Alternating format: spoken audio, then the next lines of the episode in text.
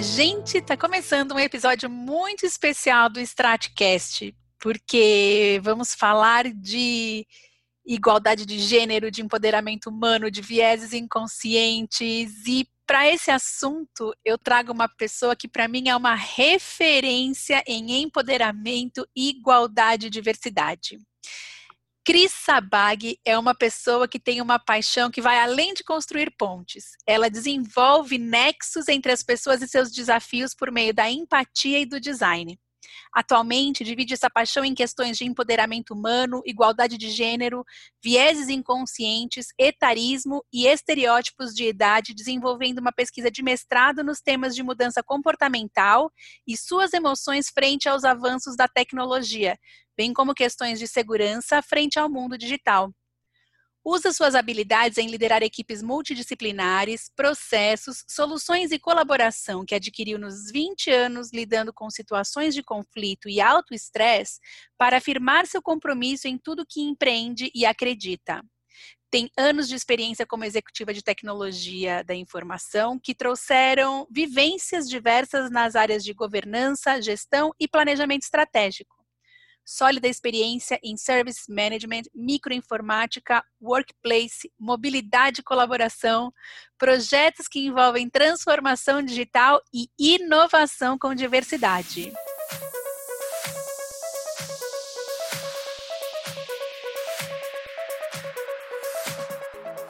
Cristina Sabag, minha convidada, seja muito bem-vinda. Oi, Fê, obrigada pelo convite. É emocionante estar aqui conversando com vocês sobre diversidade, né? Como você bem colocou, diversidade para mim é uma coisa que vai além da vida, né? Nós nascemos diversos, somos diversos, né? E aí falar de diversidade é aceitar que o mundo é maior, né? Muito maior do que a gente. Hum, é, é ele transcorre é, sobre experiências individuais de cada um da, é, do, do, das pessoas que habitam o planeta, né? E trazer isso para o mundo corporativo é, assim, um desafio, mas é, ao mesmo tempo, uma, uma felicidade, né? Que é tipo, a minha mãe que fala muito, né, que criar filhos é aquela coisa, né? Se não sabe, se não tê-los, como sabê-los, né?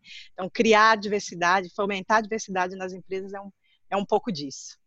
É verdade. A gente estava até falando aqui um pouquinho antes da gente começar que quando a gente comenta sobre experiência do cliente, né, é, esse consumidor, quando ele se relaciona com a marca, ele vê muito mais do que produto, serviço, solução. Ele também quer entender como a empresa se relaciona com as questões humanitárias, com os valores, com causas, para que ele tome a decisão pela empresa a quem ele vai ser fiel, né? E isso tem muito a ver com diversidade, né, Cris? Tem totalmente, né? É, a gente já está numa pegada onde os produtos, serviços, né, eles não acontecem mais daquela forma que aconteciam antigamente, né? A empresa vinha, entendia um determinado problema, aceitava que a dor do cliente dela era aquela, desenvolvia aquele, aquele produto e colocava na prateleira, né? Você ia lá e pegava.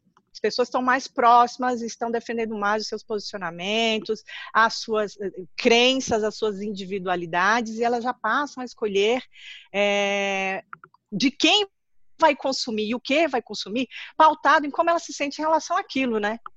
É, se você pensar bem, o tal do fit cultural que as empresas eh, falam hoje, né, de, de quando traz o colaborador para dentro de casa, ele tem que ter aquele fit cultural com, com, minha, com, a minha missão, visão, valores, é um pouco do fit cultural que eh, missão, visão, valores tem que ter com o mercado fora, né? Então é, é, é muito importante, ainda mais nesses períodos que a gente tá, nesse período que a gente está vivendo, uhum. que essa, essa coisa converse, né, entre a marca, o, o indivíduo na sociedade e o indivíduo dentro do seu privado, do seu particular. Uhum. Olha, e é tão interessante, né? Porque, segundo a McKinsey, instituições que investem em diversidade têm mais chances de obter resultados positivos, sendo que empresas com diversidade étnica apresentam 33% mais chances de sucesso, com as de diversidade de gênero, 21% delas, elas podem ser até 21% mais lucrativas, e isso significa que a diversidade, ela se, se ela vai se desdobrando numa empresa, ela faz essa empresa é, ter melhores resultados. Cris, por que então é tão desafiador para as empresas promover diversidade? o desafiador, eu, eu, eu, acho, eu vejo dois pontos importantes, né? Um é, um é a, as dimensões que envolvem né, é, trabalhar a diversidade da empresa. Então, a dimensão humana, a, a, dimensão operacional e a ambidestria que essa empresa vive para isso. Nós vamos falar dos três aqui um pouquinho.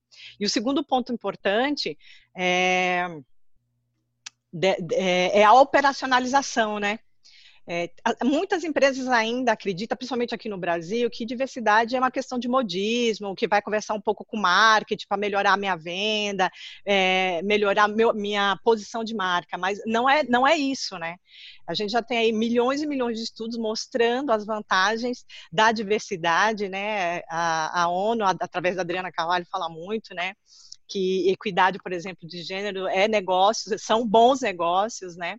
Então, eu, eu, acho que esse ponto a gente já superou, de que é, traz é, lucratividade, é, traz felicidade, não só para dentro da empresa, como para fora também. Uhum. Então, olha só, a gente, no começo da nossa conversa, a gente falou aqui que a gente já, já nasceu diverso, né? A gente já nasceu com as nossas crenças, é, crenças essas que foram é, adquiridas dentro, da, dentro de casa, dentro da religião, da escola, no meio que eu vivo, da cultura que eu estou vivendo, né? E se somos dentro da gente um monte de, de, de, de diversos e dentro da nossa casa e a, o convívio às vezes naquela sociedade núcleo que a gente tem ele não é ele não é fácil. Imagina você trazer isso para dentro do mundo corporativo né? Então acho que a primeira coisa dentro da dimensão humana que a empresa enfrenta é como ela vai articular todas essas diferenças que existem dentro dela né?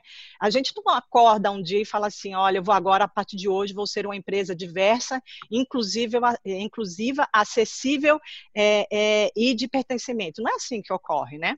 Claro. Você tem o ser humano lá dentro trabalhando, ele já está acostumado a determinados comportamentos, determinadas rotinas, e essa pessoa, dentro da crença dela, também tem que ser preparada para aceitar esse mundo diverso, que muitas vezes na cabeça dela não faz sentido tá? Uhum. Então, nasce daí um estresse de como eu faço para essas pessoas se desenvolverem junto comigo. Não basta a empresa falar eu quero, né? Ela tem que falar eu quero e dar recursos para. Uhum. É, é, na dimensão é, é de estratégia, talvez essa, por ser mais operacional, ela, ela demanda mais tempo, que é entender né, como é que está meu clima interno quem, quem eu sou? Eu sei que lá no papel, na estratégia, na alta administração, eu tenho ideia de quem eu quero ser, eu falo o que eu quero ser.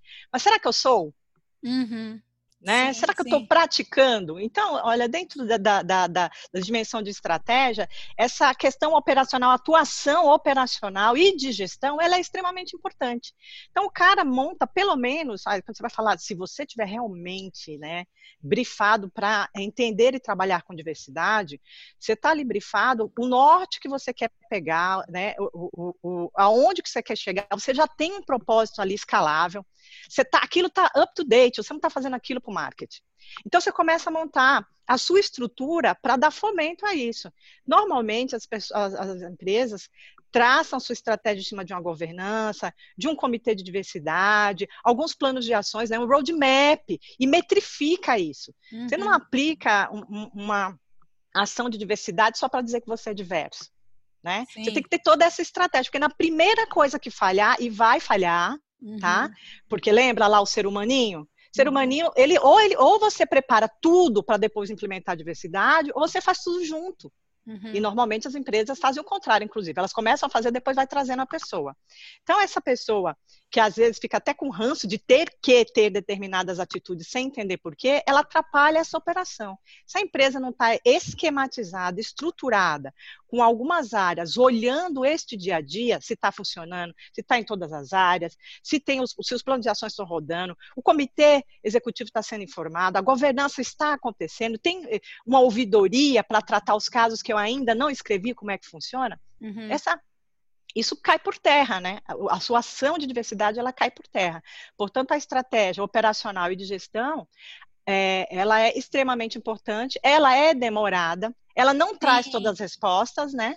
Ela não traz todas as respostas e ela dificulta é, o trabalho, não, não que ela dificulte o trabalho sério, mas ela dificulta a implantação e muitas empresas recuam quando elas veem essa dimensão, olha o tamanho dessa dimensão e fala, putz, não vai dar, né? Então, é, é importante para ela ter, ter claro que o propósito social é, é, ele é uma declaração que já está lá na missão, uhum. já está lá nos valores, né? É, é, tem que ter autenticidade, autenticidade nisso para não ser uma coisa só de propaganda. E aí faz a gestão dessa multiplicidade através dessa ambidestria, né, que a gente comentou, que é eu sou uma empresa que quero sair do lugar que estou para um outro local, mas eu tenho que considerar o, o, a minha cultura atual.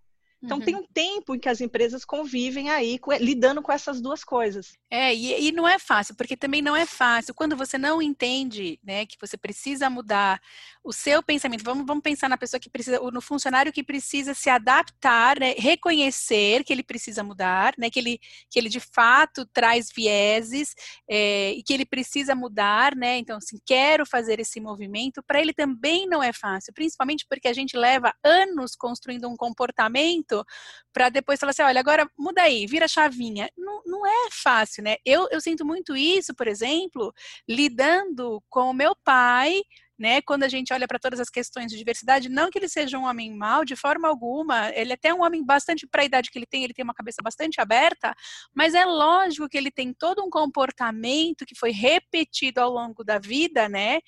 E que faz com que ele seja menos flexível. Não que também ele está, não é que ele esteja certo, né?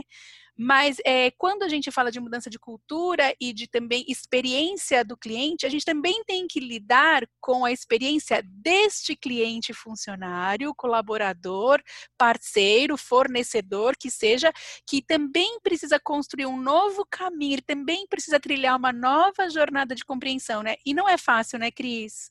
Não é fácil, Fer. E aí, isso aí é o que eu chamo de operacionalizar a coisa.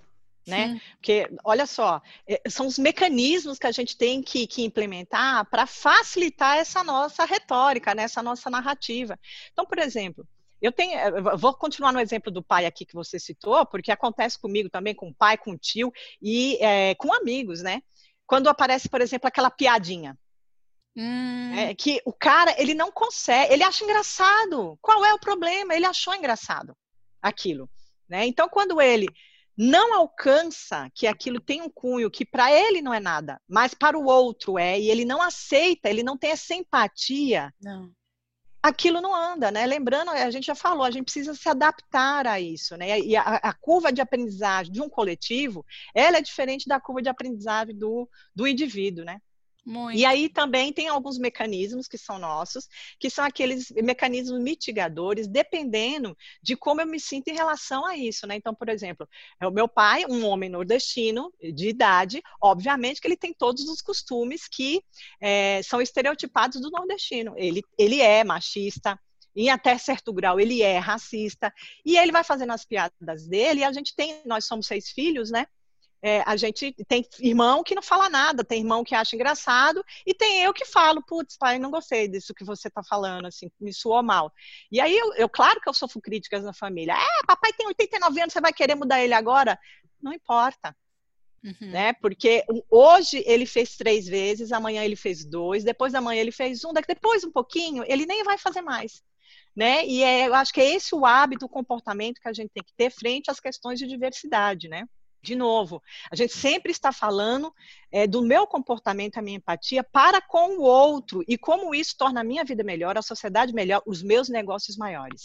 Eu acho que esse é um ponto importante, Cris, porque você sabe que um dos grandes motivadores para trazer você para essa conversa é exatamente, né? A gente conversa muito fora, né, nos bastidores, e é, eu acho que esse, essa colocação, essa, essa forma de você ver é, todas essas questões de diversidade sem, é, sem muita emoção envolvida, assim, né? De, de uma forma mais racional, não que a gente não se emocione, principalmente quando a gente sente a dor, né? Quando a gente reconhece a dor do outro, a gente obviamente se incomoda, e eu acho que é por isso que eu mesma me engajo em várias causas que onde eu não tenho lugar de fala, por exemplo, né? Mas eu acho que é importante que a gente tenha essa compreensão racional da importância da diversidade porque é, é uma questão de respeito, porque ela é uma questão é, de empatia, porque ela é uma questão de igualdade, de, né, de direitos né, sociais, civis, enfim, e também porque é bom para os negócios. Né? Então, é um conjunto de, de métricas, como você falou, né? eles podem ser medidos.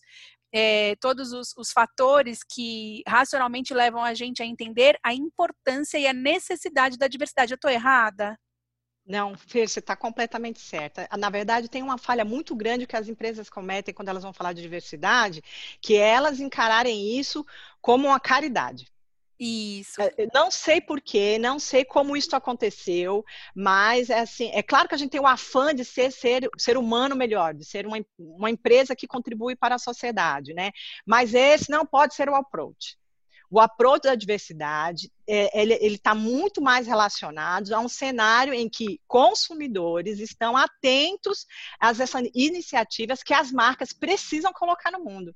Então não adianta mais vir com fase, manifesto bonito para mim, se no dia a dia eu estou vendo que você não está praticando aquilo, você, não, você tem atitudes inadequadas. E quando você tem, você não volta para falar, puxa, eu estou aprendendo. Você fica lá ou calado, ou você traz uma série de outras é, é, respostas mitigando aquela ação. As uhum. pessoas, cada dia que passam, estão mais sintonizadas com isso isso, né? É, o marketing ele tem que ser uma coisa espontânea, tem que ser uma coisa neutra, para que o cliente entenda que essa conversa que está acontecendo é uma conversa real, uma conversa de, de mudança, né? Então erra a empresa que quer falar de inclusão e diversidade, achando que isso é apenas uma caridade. Não é. Quando a gente fala de, difusão, de, de, de, inclusão e trabalho com diversidade, nós estamos falando de ampliar negócios, dar vozes para os meus clientes, produzir produtos voltados para o ser humano, que ele quer, que ele deseja, não o que eu acho, a uhum. partir do lugar de fala dele, não do meu, numa construção em conjunto. Uma construção em conjunto, não é a minha construção, né? Não é a minha construção. E aí isso vai se refletir nos produtos e nos serviços, né? Então você imagina numa, numa sociedade que está no mundo ficando cada dia mais longeva, né? Mais idosa, eu, esses dias, fui tentar abrir um, um, um saquinho plástico de um produto, era uma. É... Ah, esqueci o nome, um sucrilho desse. Eu não tive força para abrir. Né? Eu estou com o braço machucado. Então, eu imagino uma pessoa com deficiência tendo que abrir uma embalagem que ela não tem força, não tem condições de abrir. Como é que se resolve este problema com pessoas é, é, totalmente normais? A pessoa que é normal e não tem nenhuma dificuldade física, por exemplo, ela não vai se ater a determinados detalhes. Uhum. E a pessoa de, de, de, desenvolvimento de produto, muito menos. Né? Então, se quem está desenhando o produto aqui não sabe que determinados grupos de pessoas que poderiam usar melhor o produto dele se beneficiariam com a, com a embalagem que fosse mais fácil de abrir e que não prejudicasse o produto, talvez aquilo fosse um, um direcionador para que mais pessoas usassem. Então, é, vamos, vamos pensar nos velhinhos, né? Para que que eu vou construir um, um, um, sei lá, um celular novo, menor, né, mais bonitinho, dá para pôr em qualquer lugar, mas eu não enxergo. E aí a população daqui a 10 anos já vai estar acima de 50, já tem todas as suas, as suas dificuldades, por exemplo, com visão, com locomoção. Isso tudo tem que ser pensado, né? E é, é a partir desse ponto que a empresa precisa começar a, a, a viabilizar os negócios através dessa visão. E é. ela só faz isso se ela tiver realmente é, várias vozes representando aquele corpo inteiro, né? Ô, Cris, sabe que você, super, super concordo. Toda vez que eu converso com você, eu aprendo mais e, e também eu vou tirando os meus véus, né? Porque a gente tem que, é, enfim, de, de como a gente falou, né? Eu não tenho lugar de fala para um monte dessas, dessas, desses é, dessas posições de diversidade, eu acho importante que a gente se reconheça, né? Quando a gente tem limitação, quando a gente não entendeu que tem um ponto de vista diferente de quem está vivendo é, dentro desses grupos, né? Mas você traz um aqui do qual eu faço super parte, né? E que eu sei que é a sua especialidade, que é exatamente a questão da, dos profissionais de maior maturidade que, de alguma forma, a gente sofre preconceito né, é, no mercado de trabalho porque as pessoas acham que a gente não tem capacidade de se atualizar com a mesma, com a mesma, não tem o mesmo chip que o jovem, ou que a gente de alguma forma ficou para trás, ou que a gente demora mais para aprender os assuntos de inovação e tecnologia. Eu queria muito que você comentasse sobre esse, eu posso chamar que é um nicho da diversidade? Como é que eu, como é que a gente chama isso? É, Talvez, eu, eu, nem sei como se a gente poderia chamar como nicho, né? Porque, veja, é, é, engraçado porque entre todas as, as vamos dizer assim, os pilares, né, que tratam a diversidade é, de raça, de gênero, tal, né? É, a, a, de idade é uma que perfa, passa por todos eles, né? Sim, independente todos. da sua opção, é, do seu gênero, independente da sua raça, independente, não importa, todos vão experimentar a idade, né?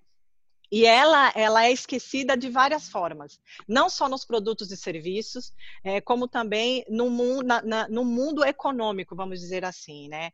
Então, olha, olha que, que, incrível, né? Todo mundo vai um dia chegar a determinada idade. A gente sabe que hoje o, o, o, o mundo econômico, o mundo VUCA, ele... Explica a VUCA, por favor. É, o VUCA é, é, é, toda a complicação que a gente está tendo aí, é, que a gente vem tendo né, nos últimos 20 anos de mundo que muda muito rápido, transformações que vêm chegando, de experiências que valiam muito, mas que agora elas, é, elas são base, mas não servem para tudo, de mundo, coisas que a gente não conhece, tem que aprender a lidar, né? Então criaram volatilidade, blá, blá, blá, criaram várias, várias letrinhas para falar dessa loucura que a gente vive, que vem motivando aí a nossa transformação na nossa transformação digital, né? Então, é. voltando a falar aqui da, da para este mundo maluco, a questão da diversidade etária, a gente assim, lembrando, né, que a gente está na era do, do, monopólio social, né? E no monopólio social, as, as, empresas, as marcas que se mantêm relevantes são aquelas que estão no coração né, das pessoas. Então, para estar tá no coração das pessoas, ela passa a ter um valor construído, né, a partir de, não só de ações de mercado, mas a maneira como ela se envolve com isso, né, uhum. né, a maneira como ela identifica, cria a conexão, a mudança, como ela se posiciona para fazer isso, né, é, e aí falar de todas essas essa importância para o ser humano e não pensar no, no, público idoso que será a maioria no mundo já é a maioria no mundo é uma é, uma, é, é ficar muito fora né do que a gente pode fazer para trazer é, a questão para o centro, né, para melhorar, para crescer junto, né, para se Sim. manter competitivo e longevo. olha a situação, né? Hoje a gente vê as empresas, na maioria, elas adoram ter um quadro é, jovem, né? Uhum. E aí tem uma certa falácia Sim, né? É, para mim é um misunderstanding, é uma falta de entendimento do que, que é esse mindset ágil, né? Do que, que é oxigenar, do que, que é competência para o diferente com sangue jovem, né? O que, que é sangue jovem, né? É, assim. Boa pergunta.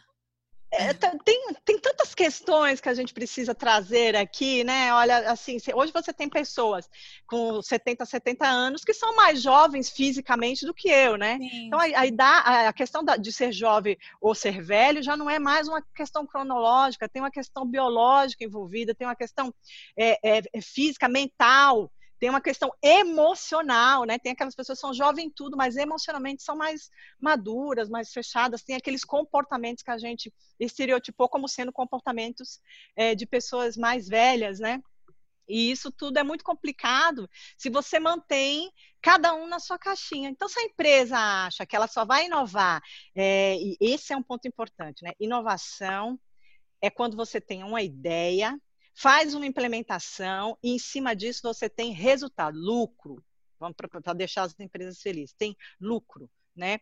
E diversidade é a gestão para a competitividade sendo transformada em inovação. Olha que negócio, né?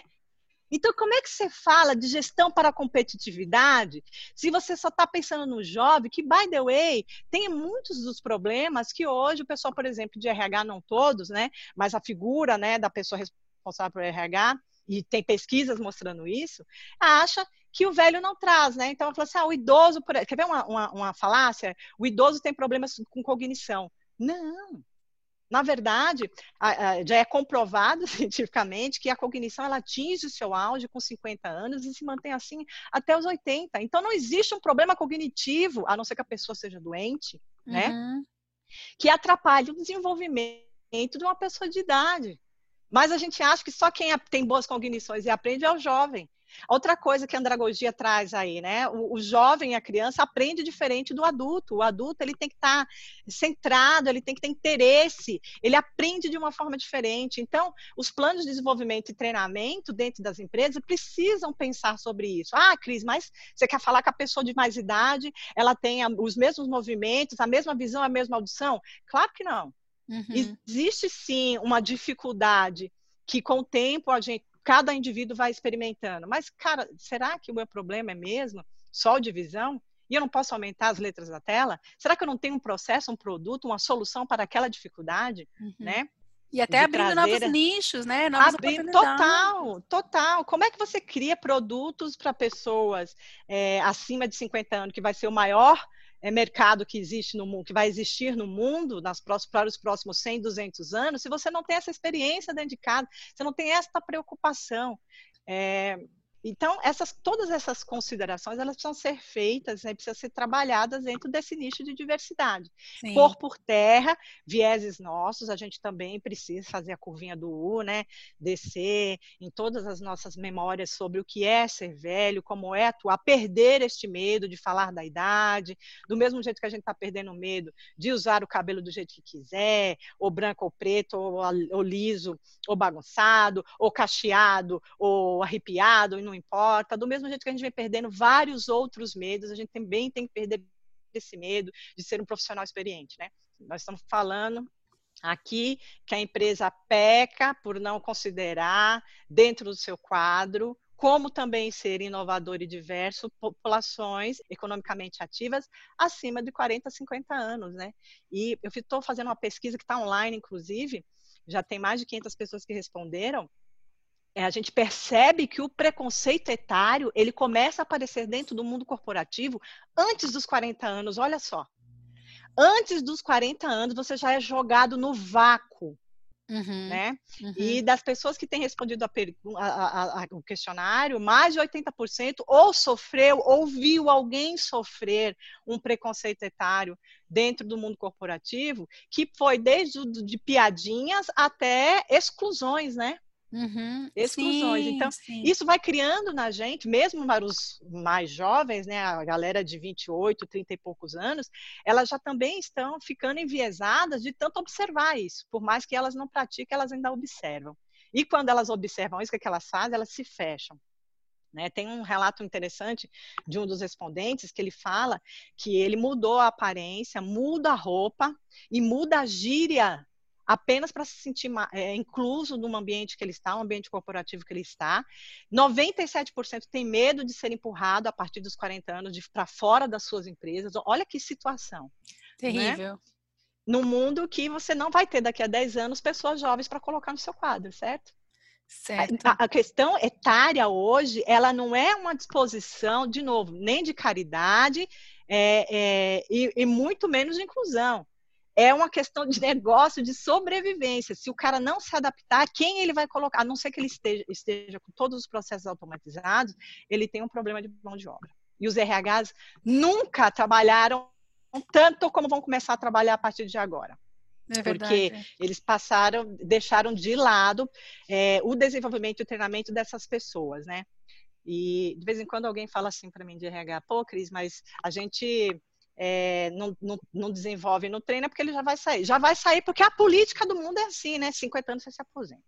60 anos você é ativo fixo. É. E aí você não investe nessa pessoa. Né? Ai, mas Cris, olha, por exemplo, a gente mesmo vê agora, se você reparar, né, no mundo dos influenciadores, a gente está bastante acostumado a lidar com influenciadores digitais e tal, é, como principalmente dentro do B2B, os, os profissionais de maior experiência, né, e portanto também mais velhos, eles têm reconquistado é, essa autoridade que é deles, né, pela própria vivência, pelo próprio tempo de mercado, que a gente via que muitos dos profissionais mais jovens, eles mesmo sem, a, sem uma experiência tão rica, eles acabavam se tornando autoridade nas suas áreas de atividade, até mesmo pela falta de intimidade com as ferramentas digitais, com essa coisa de fazer vídeo e tal, né? E agora a gente começou, né, a sair, a aparecer, a se expor e rapidamente é, o, o, próprio público, né, a audiência reconhece o valor dessa experiência, né? E aí é, isso para mim me deixa muito feliz, obviamente, porque eu faço parte dessa população. Eu estou feliz de saber que daqui pouco mais de dois anos e meio eu estarei no ápice da minha cognição, né? Estou feliz com isso, vou ficar mais sabida. E, e, também queria te perguntar, até porque, meu Deus, que papo rico, merecia dois Stratcasts seguidos, mas eu queria muito escutar de você, é, quando uma empresa reconhece que ela está é, está perdendo oportunidades por ela não se organizar para isso, né, para esse movimento de inclusão, seja de gênero, seja de diversidade, mas também dessa parte de essa, esse é, nicho, né, etário, que a gente não sabe nem como chama ainda, mas né, essa spin-off etária aí da diversidade, me conta como que rapidamente ela consegue dar os primeiros passos. Ah, ele, ela não difere muito dos primeiros passos das, das, demais diversidades, né? Então, acho que a primeira coisa que a gente precisa entender é o, o, o mindset interno, né? O, o, que, que, como é a cultura, como é o pensamento lá dentro, porque também você não vai pegar uma pessoa madura, vamos dizer assim, colocar para dentro do ambiente, um ambiente que não está preparado para lidar com isso, essa pessoa vai ser expulsa, né? É, é ela se contrata a pessoa para fazer uma coisa e ela vai ser expulsa porque estava fazendo aquela coisa. Então, acho que a primeira é essa, a governança, é, os comitês, né, o acompanhamento, o roadmap disso é importante a preparação das pessoas para que não se faça aquele papel, né, de colocar o diverso lá dentro e o diverso virar café com leite, Uhum. que isso uhum. também é ofensivo, né? Algumas ações é, operacionais ali, elas serão necessárias, então às vezes, né, você vai precisar sim mexer um pouquinho na questão de, da, da carga horária. E a questão da carga horária para mim ela é é intrigante, porque quando você fala em trabalhar em é, uma carga horária menor, você não está falando por causa do idoso, né? Você está falando em função da qualidade de vida deste colaborador diverso, qualquer um que seja ele, né? Para, permitindo que ele tenha qualidade de vida e ócio criativo, né? Ócio Sim. criativo. Né? Então, veja, pensar, ah, mas se eu trazer uma mão de obra mais velha, eu tenho que flexibilizar o horário. Cidadão, mas não é por causa dele que você vai fazer isso, você vai fazer isso por outros motivos e ele também vai ser beneficiado. By the way, se você gosta de falar de marketing, de propósito, propósito social, você reduz a carga horária, você reduzindo a carga horária, você pode contratar mais pessoas. Portanto, use aí o seu marketing para falar que você também está fazendo essa, essa ação, né? Existe uma santíssima trindade aí, quando a gente fala disso, né? Que são essas transformações aceleradas que a gente vem passando, independente da idade, né? Esse novo perfil desejado profissional, e aí, olha só, esse novo perfil, ele está falando de é, experiências anteriores, mas novas experiências experiências. Vai dar o mesmo trabalho, as novas, ensinar as novas experiências para os mais jovens quanto para os mais velhos. A mesma, porque uhum. experiências novas é do que ainda estar por vir, né?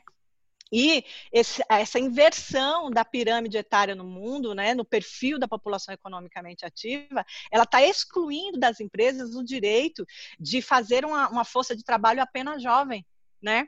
Ela não pode mais fazer isso. Ela vai não. precisar aceitar, né, é, é, que ela precisa criar profissionais maduros é, com soluções é, de mercado para maduros, que conviva bem com todas as gerações, porque ela está passando, as empresas têm até quatro, cinco gerações que está começando a receber, né? Sim. Isso traz, como, eu, como, a gente comentou lá, um, um determinado estresse.